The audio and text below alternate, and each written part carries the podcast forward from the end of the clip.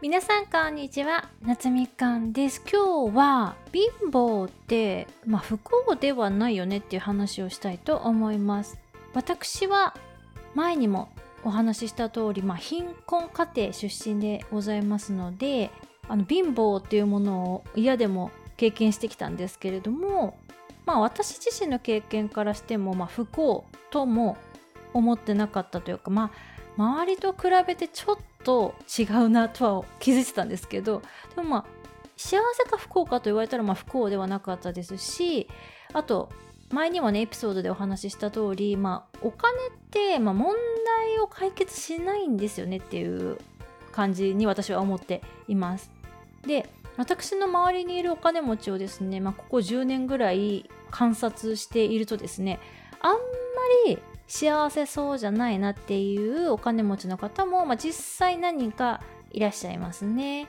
例えばですね、まあ、有り余るほどのお金を持ちすぎてしまっていて何に使おうかなみたいなね感じで持て余し気味になっちゃってる方ももちろんいらっしゃいますしあとは、ま、心の準備が整う前に、まあ、パッとねお金が入ってきてしまって逆にそのお金を失うっていうことがすごく怖くなってしまってビビってもう使えなくなっちゃったりとかこう守りに入っちゃってるというかもう守ることに必死になっちゃってる方とかもいらっしゃいます。あとこれ私の周りだけかもしれないんですけれどもあのお嫁さんが鬼嫁化するっていう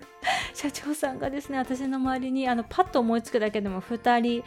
いらっしゃいますね。あのお嫁さんがですね企業とかしてすごいお金を手にする前まではそこまでじゃなかったんだけどまあ独立して自分でビジネス始めてかなりこう稼げるようになったらお嫁さんがすごいあの怖くなっちゃってで私あのそのお嫁さんのね一人に、まあ、嫌われてたりとかするんですけどこう執着っていうんですかね旦那様が従業員とか外注の方であっても、まあ、女性の方とこうチャットとかしてるだけで切れるとかね、まあ、そういう感じになっちゃったりする方もいらっしゃるんですよね。でまあ、私が思うにですね幸せを感じるっていうこと自体がもうスキルの一つなのかもしれないなってね最近思うようになってまいりました。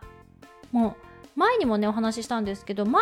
何も持たないっていう状況が最高っていう件もあるじゃないですか。まあそれも私本当だと思うしあとはお金があってもなくても幸せっていう状況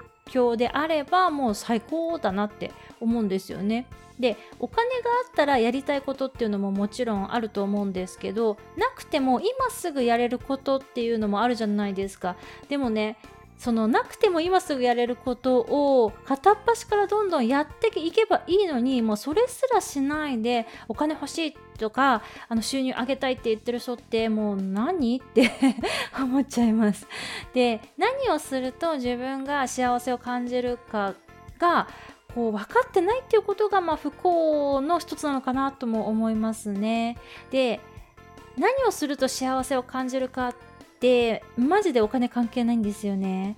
なので今の自分の状態で何をしている時が最高に幸せって思えてるのかっていうのをしっかりと把握してあげてほしいなと思います。私はですね例えばあの公園を散歩するととにかくリラックスできてあの幸福感が爆上がりするんですよ私あのずっと結構長い間とある公園の近くに住んでるんですけれどもこの公園への散歩は本当に日課になっていてもう何年も同じ公園に行ってるんですよ。だけどあの全然飽きないですし毎回めちゃくちゃ幸せを感じることができます。あとはですねあの私果物を食べるとあの幸福度が上がるという実感があります。あとはこれ結構意外と思われるかもしれないんですけれどもめちゃくちゃ今日化粧がうまくいったわとかあのヘアセット今日めっちゃいい感じなんですけどみたいな時もうわーってこう嬉しくなるんですよね。